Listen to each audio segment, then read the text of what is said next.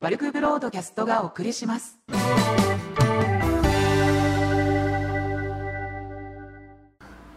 はい、皆さんこんにちはじゃないですね。えー、っと、なんだっけ、えー、明けましておめでとうございます。っていうのは昔から嫌いなんですよね。うん。昔からその季節ごととか季節の行事とか、えーそういうのが大嫌いでですね。で、季節の挨拶みたいなのも大嫌いです。まあ通常の挨拶も嫌いです。もう男同士で「あだす」ってだけでいいっていうそういう感じの人ですなので 多分明けましておめでとうございますは何年も行ってないんじゃないかなっていう気はしますなんか嫌なんですよねなんかなんか季節季節とかカレンダーに左右されるのが大嫌いなんで、えーこんな人間になりました で、まあ、気にするものとすれば、えー今年は寅年なんですよね。で、結構干支っていうのは重要だったりするっていうのがあるので、えー寅年はどういう年になるかっていうところなんですけど、まあ、ネズミ、えー牛年がいわゆるコロナで、まあ、世界中がメタメタになって、まあ、現在進行形だったりする国もあったりするんですけど、まあ、それはまあ他人事じゃないんですよね。隣で起きてることはこっちにも来るでしょうし、えー、とオミクロンですよね。でネズミ年に流行って、まあ、それこそネズミ山のように増えていったんですよね。で牛年守りですよね。でその時に、えー守りっていうかまあ平行線ですよね。でえっ、と夏ぐらいから、えーワクチンが出てで寅年っていうのはそこからの攻めが起きる年だと思うんですね。なので今年何かこうまあそのまあコロナなのか、えー本ちゃんがなんか来るのか、えーなんかうん乱高下がある年になるんじゃないかななんて思ってます。まあそれが寅年ですね。でまあ来年も同じく、まあ、飛躍する何かが飛躍する年。で新しい時代にも入ってはいるので何かが起きんじゃないかなって。それの前触れがもう今年もしくは去年末ですねに起きてたのかもしれないです。でこれ撮ってのあの 取りだめっていうか、まあ、めったに更新しないんですけど、えーこれ撮ってるのはあの今1月2日です。から3日になりました。そんな時間に撮ってます。でうん去年まあこれを始めてまあ散々ここにも多分言ってると思うんですけどなぜ不労所得不労所得っつって言ってたのかっていうと僕は今年この2012年あ22年に向けての動きだったんですよ。でなぜそんな動きをしてたかと言いますとおいわゆる今年起きる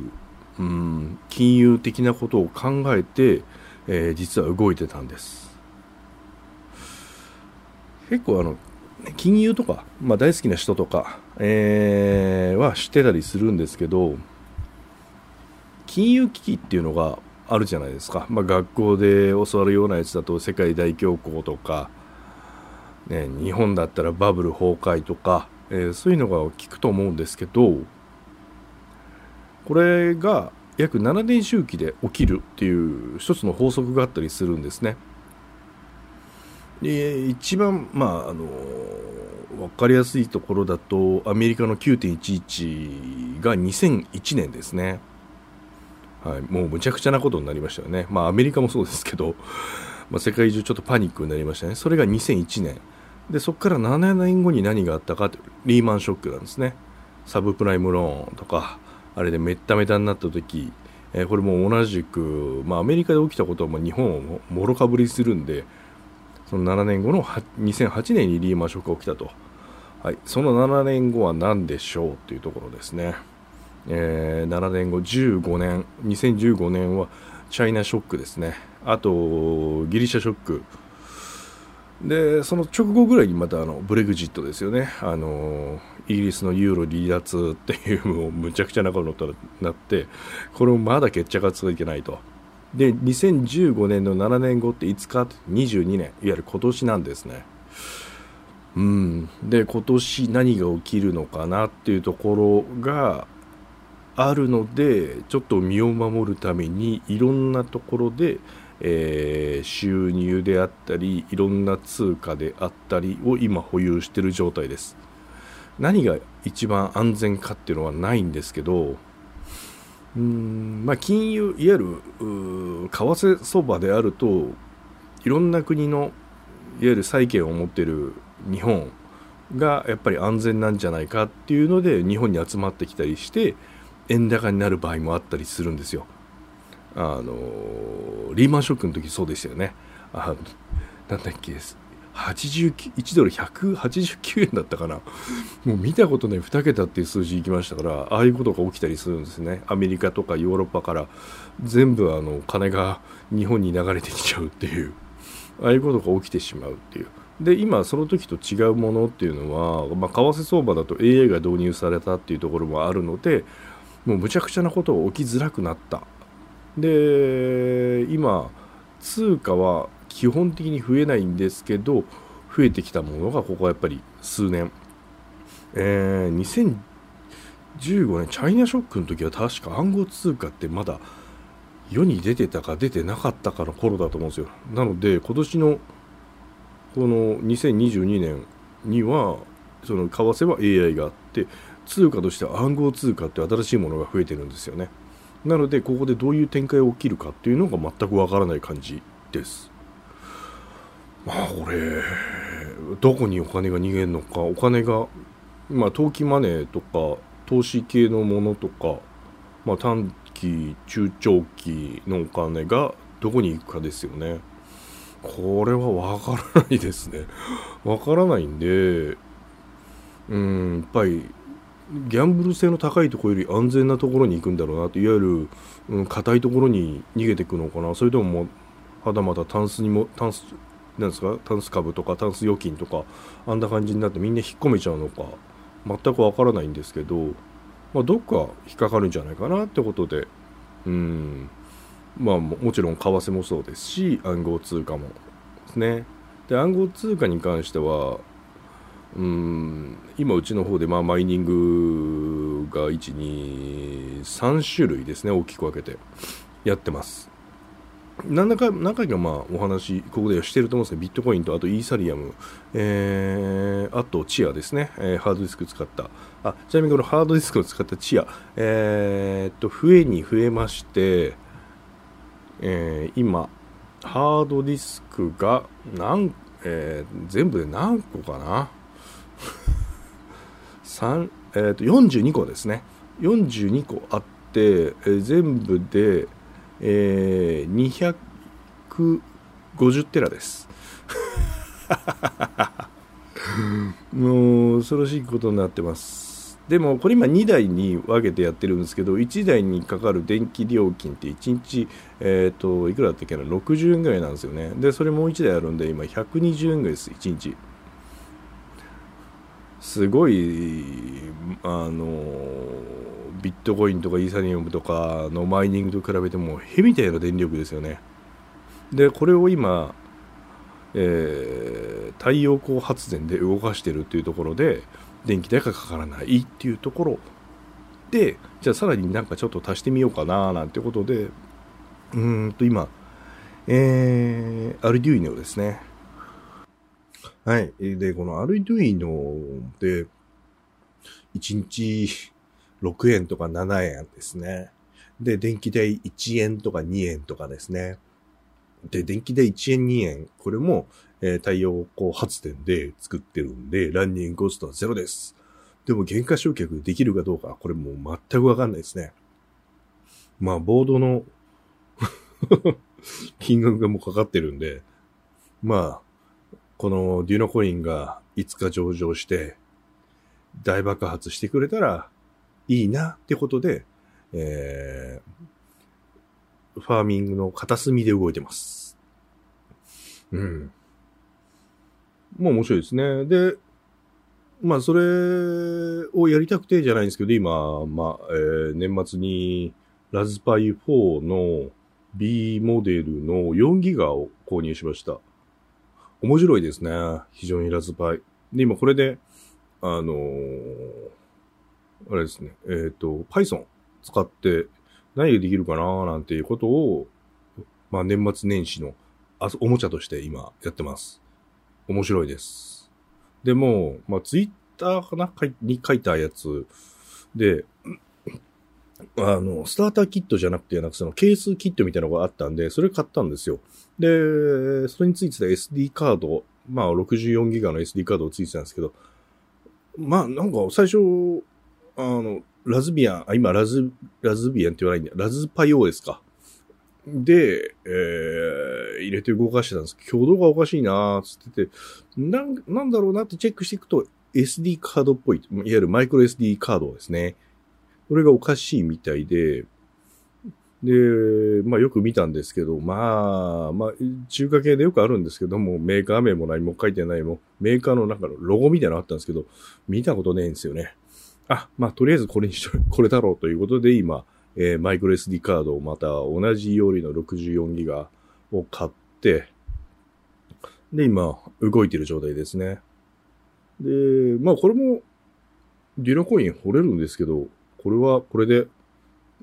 楽しいんで、あのーこれでまあ何をやりたいかっていうのはまあ、今あんまり言いたくないんですけど、うん。小さいんで、なんかに乗せられるよねっていう感じで今考えてます。まあそれがおもちゃなのか、うん。場合によってこれドローンの制御とかもこれでやると面白いんじゃないかなとかっていうことも考えてたりしますけど、日本じゃそのテストを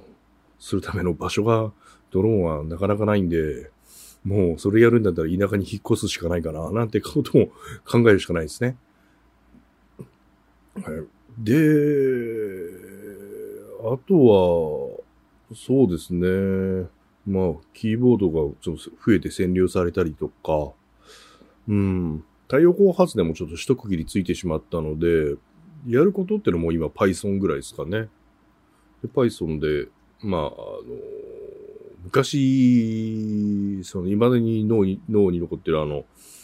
めんどくせえのは AI に、やらせればいいっていう感覚で、その、Python でちょっと AI をっていう感じでやってます。やっていこうかなって感じですね。で Python 非常に書きやすいですね。あの、やっぱりずーっと C ばっかりやってきた人間からすると、ちょっと、うん、打つの多いなとか思うんですけど、構文は非常に見やすいっては見やすいですね。うん。まあ、その分、あの、処理があんまり早くなかったりとか、うん、そういうデメリットはあるんですけど、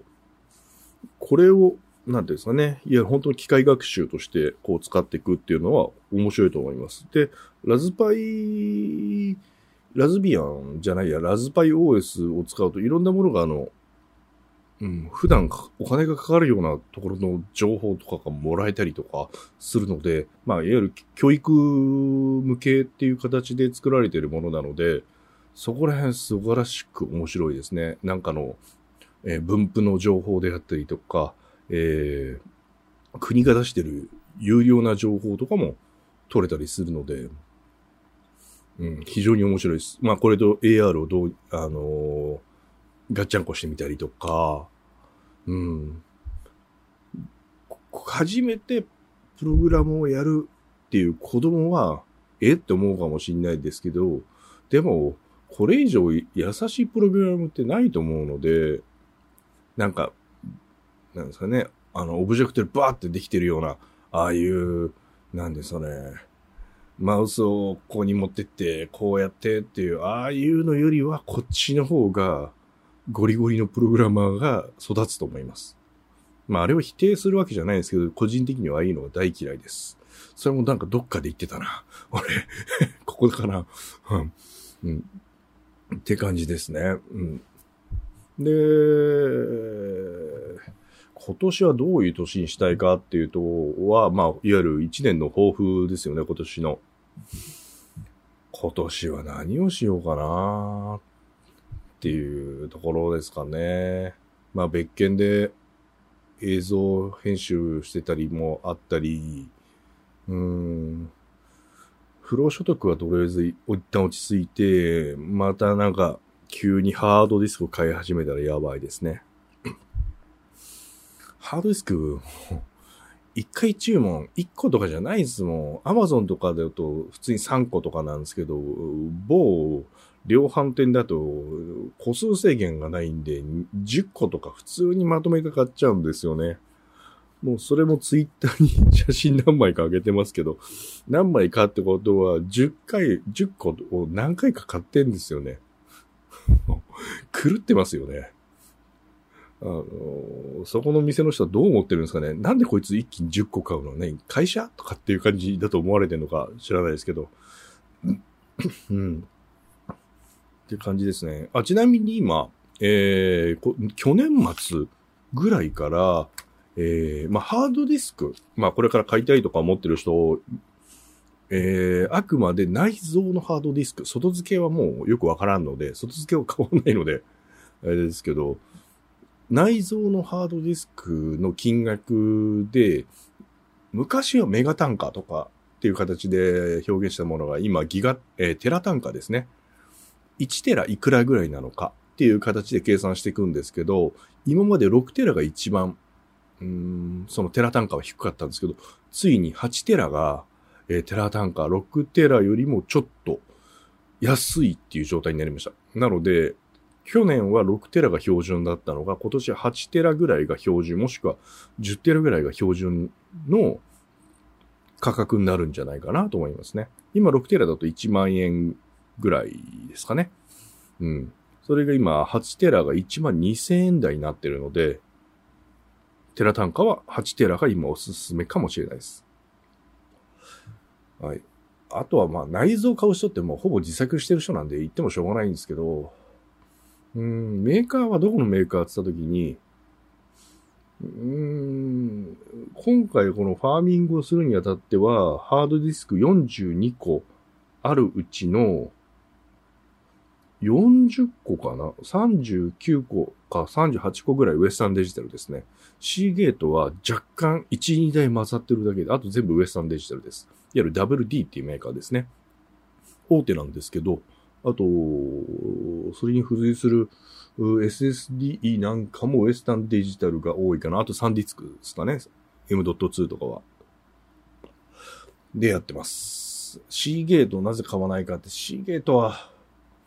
うーん、やっぱり、辛い過去があったっていうところもあって、うん、もうそこは嫌だなっていうのでメーカーを弾いてます。まあ、それより一番ひどかったのはバッファローですけどね。なんでバッファローは未だに、あの、記憶媒体が入ってるバッファローは買ってません。